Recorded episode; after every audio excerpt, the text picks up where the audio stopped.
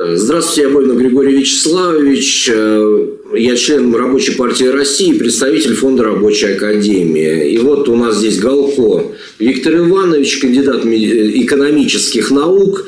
Соответственно, я обратился к нему с просьбой помочь разобраться потому что администрация выдвинула требования к профсоюзу обосновать э, вот эти вот цифры нормальной зарплаты с точки зрения профсоюза, но с точки зрения профсоюза там, я считаю, это заниженные цифры, и, в принципе, наш фонд рабочей академии считает, что это заниженные цифры, потому что непосредственно фонд рабочей академии разработал методику расчета стоимости рабочей силы, какая она должна быть, это применимо для каждого региона. И вот э, к истории возникновения этого расчета я хотел как раз обратиться к специалисту, которым этим занимается на протяжении многих лет.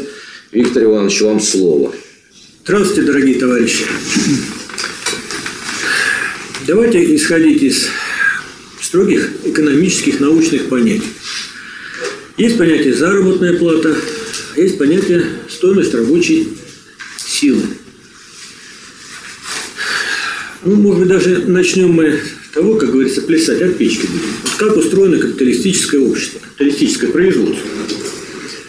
Есть капиталист, который покупает на рынке, с одной стороны, средства производства, станки, оборудование. С другой стороны, нанимает рабочую силу. На принадлежащих капиталисту заводах рабочая сила трудится, вот трудяги создают товары, в которых заложена новая стоимость.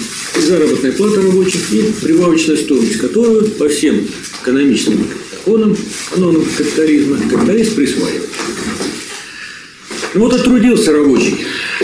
Ударно, хорошо на капиталиста. И что, на этом заканчивается процесс производства? Нет. Он же должен прийти на завод завтра, трудиться, и послезавтра, и через неделю, и через месяц.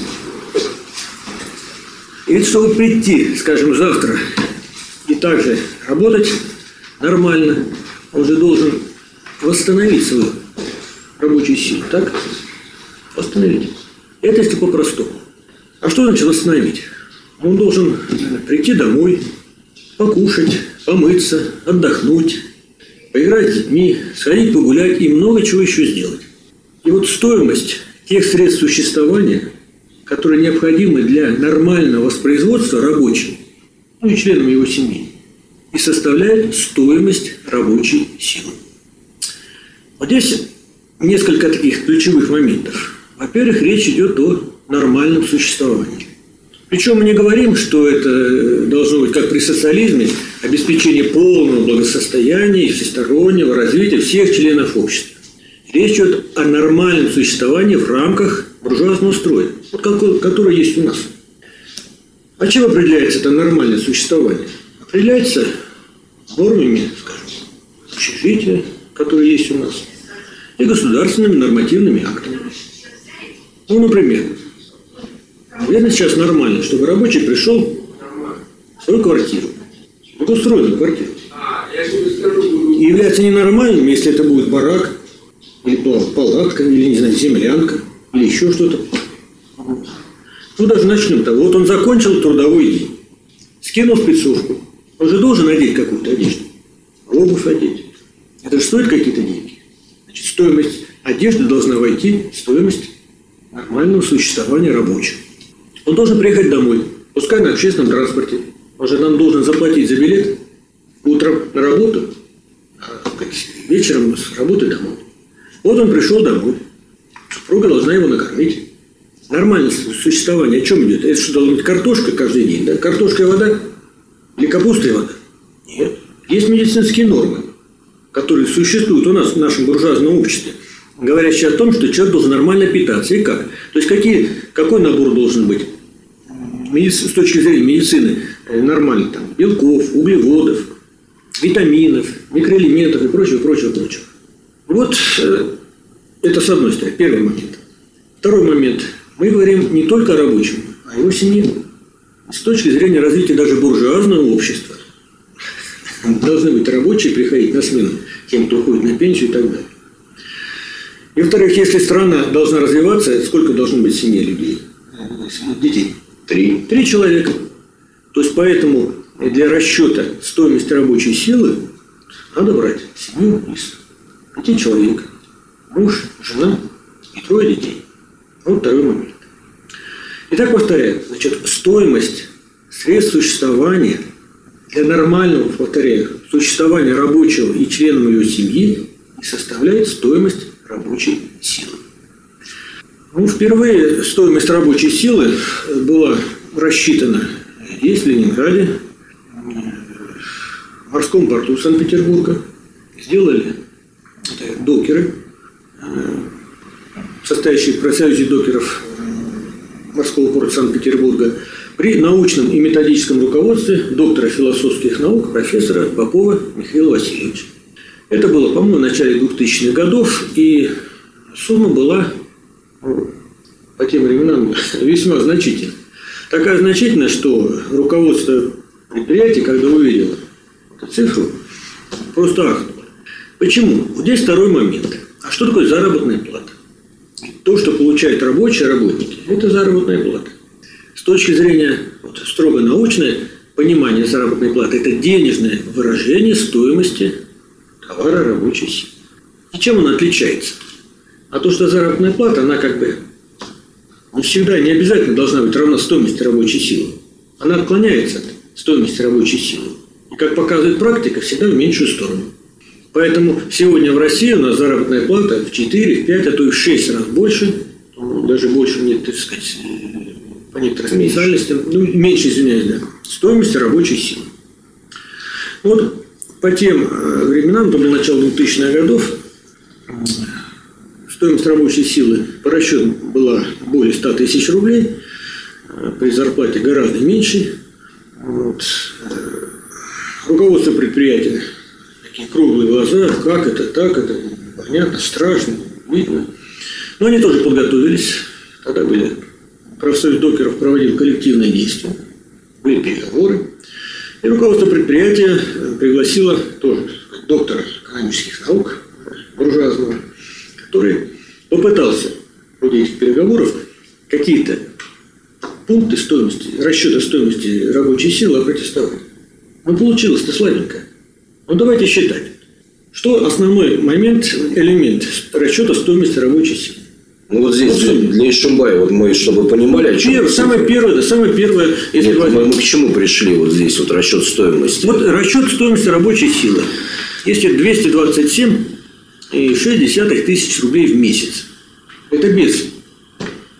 Чистым. С учетом Товарищ, то есть разговор сейчас идет, что в Ишимбае, непосредственно в Ишимбайском районе, стоимость э, рабочей силы 227 тысяч рублей. Повторяю, обращаю ваше внимание – это стоимость нормального существования в условиях нашего буржуазного общества рабочему и членам его семьи.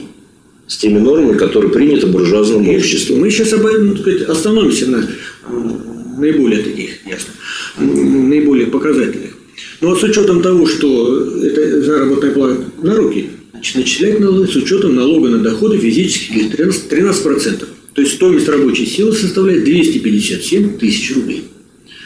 Но если два работающих человека в семье, ну, скажем, супруга, если три работника, э, три ребенка, то будем считать, там 9 лет она находится в отпуске, декрете да. То тогда на двоих получается 156,8 тысяч рублей. Это вот, скажем, заработная плата, которая бы соответствовала стоимости рабочей силы. То есть нормального существования, нормального воспроизводства работника и его семьи. Давайте считать.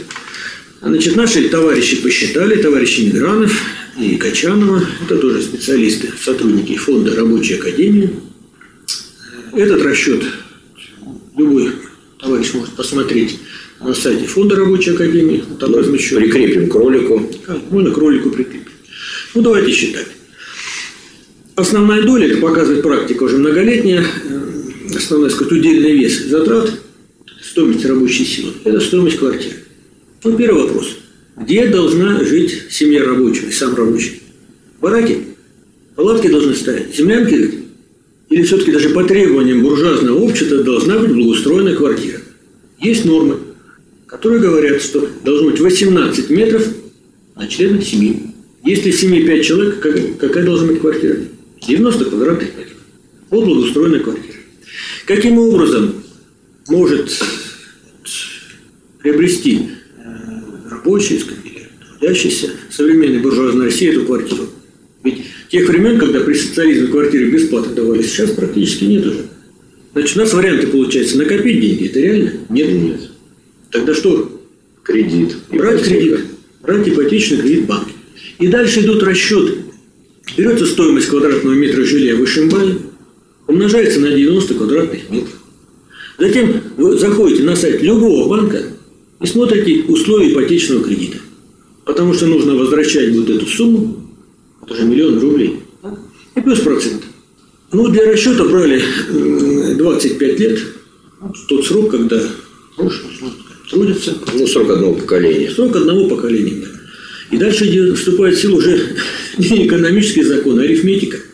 То есть берете стоимость квартиры, сколько-то миллионов рублей, приплюсуете проценты, делите, предположим, на 25 лет банк дал кредит, делите на 25 лет и еще на 12 месяцев. И выходите на сумму затрат гасить ипотечный кредит. Это самая большая величина, получается. Идем дальше. Должны, должен рабочий, жена его и дети ездить в транспорте. Должны. Ну, скажем, на работу он должен приехать, должен вернуться назад. Если в Ишимбае стоимость проезда, скажем, 30 рублей, в один конец, 300 рублей в другой конец. 60 рублей умножаем на 5, это в неделю, это только до работы ехать. 300 рублей. Умножаем на...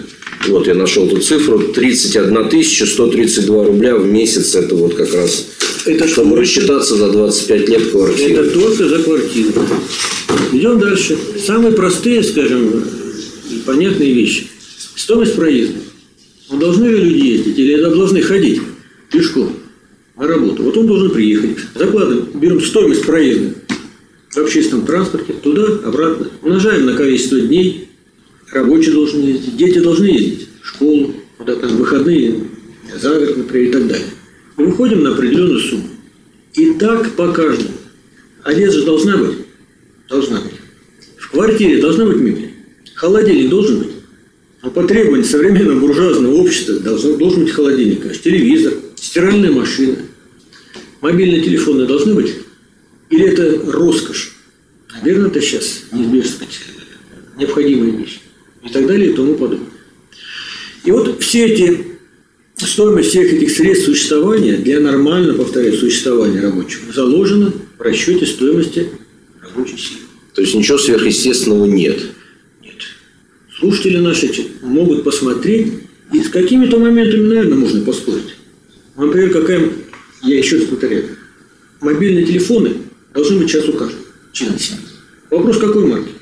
И сколько они будут стоить? 10 тысяч, 5 тысяч или 20? Пожалуйста, здесь можно спорить. Но поверьте, вот, вот эта сумма, где больше 200 тысяч, она не, поле, не поколеблется из-за того, что какие-то частности будут изменены. Или какая марка холодильника? Должен ли холодильник сейчас семье? Обязательно. Стиральная машина обязательно должна? Обязательно. Ну вот я возвращаюсь к тому спору, который был много лет назад, когда руководство морского порта Санкт-Петербурга пригласило тоже ужасного профессора. Ведь она не смогла, там женщина была, поколебать вот эти принципиальные моменты. Ну, выступила, скажем, расчет стоимости рабочей силы заложено. Необходимость раз в год рабочий со своей семьей должен съездить в теплые края. Не обязательно, например, в Турцию. Это нормальное существование сейчас, по меркам 21 века. Нормально. Пожалуйста, это стоимость заложена. Так вот, э, это профессор стал говорить, нет, не нужно ездить. Значит, что? Генеральный директор, собственник может и должен ездить. А рабочий что-то, это лопату в руки и вперед копать грядки? Нет. Даже по меркам буржуазного общества нормальное существование предполагает, что раз в год надо съездить к морю со всей семьей отдохнуть. Так ведь? Ну вот э, такие дела. Значит, что касается стоимости рабочей силы. То есть, повторяю, стоимость рабочей силы – это стоимость, норма... стоимость средств существования рабочему и его семье нормальных условиях буржуазного общества. Это первое. Ну что такое заработная плата? Мы уже говорили вначале. Это лишь денежное выражение. Денежное выражение стоимости рабочей силы. И она сейчас, она колеблется, она всегда не, она не обязана быть равняться стоимости рабочей силы. Она отражает лишь ту ситуацию, когда сталкиваются две силы, на одной стороне капитал, на другой стороне рабочий класс. Вот как вот они. Часть силы, сказать, возьмет, часть сторона возьмет. Ну, сказать, победитель. То есть у нас сейчас заработная плата в разы ниже стоимости рабочей силы. Это факт. Ну, понятно, что если расчет стоимости рабочей силы, ну, с учетом налога на доходы физических лиц 250 тысяч рублей на одного работающего. Нет, на, на семью. На семью. На семью, на семью да. При одном работающем. При одном работающем. Заработная плата должна быть такая при двух, будет несколько меньше. 156. 156,8 тысяч рублей. То можем сравнить, во сколько у нас заработная плата работника Вышимбая меньше значит, стоимости средств существования для нормального существования для нормальной жизни. Ну, вот у работника скорой помощи на ставку, то есть это считается ставка, это нормальная да, работа, на ставку, не больше без подработок, 25 тысяч рублей. То есть в пересчете на 150 тысяч это в 6 раз. Вот 6 раз. В принципе, такая ситуация по всей России. Значит, идем дальше. Как быть в этой ситуации? Ну, добровольно вот капиталисты повысят зарплату до уровня стоимости рабочей силы в современных условиях. Знаешь, вот. Зачем? У них цель-то какая? Прибыль получать. А здесь что получается? Чем меньше прибыль, то тем больше зарплаты, тем меньше прибыли. Поэтому они будут насмерть стоять. Значит, что можно противопоставить? Только одно. Коллективное действие. Коллективное действие. Герой-одиночки здесь ничего не сделал. Коллективное действие. И какие здесь возможны варианты? Ну, во-первых, я приведу пример. Вообще, по России есть такие примеры, когда зарплата либо равняется стоимости рабочей силы в каких-то отраслях, каких-то специальностях, на каких-то производствах, либо приближается. Есть, конечно. Конечно, есть примеры. Пожалуйста, я недавно общался с Союзом докеров в Санкт-Петербурге, первый контейнерный терминал. Вот по результатам прошлого года заработная плата докеров достигла 100 тысяч рублей. Почему? Ну, потому что они уже много лет проводят коллективные действия, там, мощный профсоюз, заключают коллективный договор и заставляют, подталкивают капиталистов Или возьмем профсоюз авиадиспетчеров.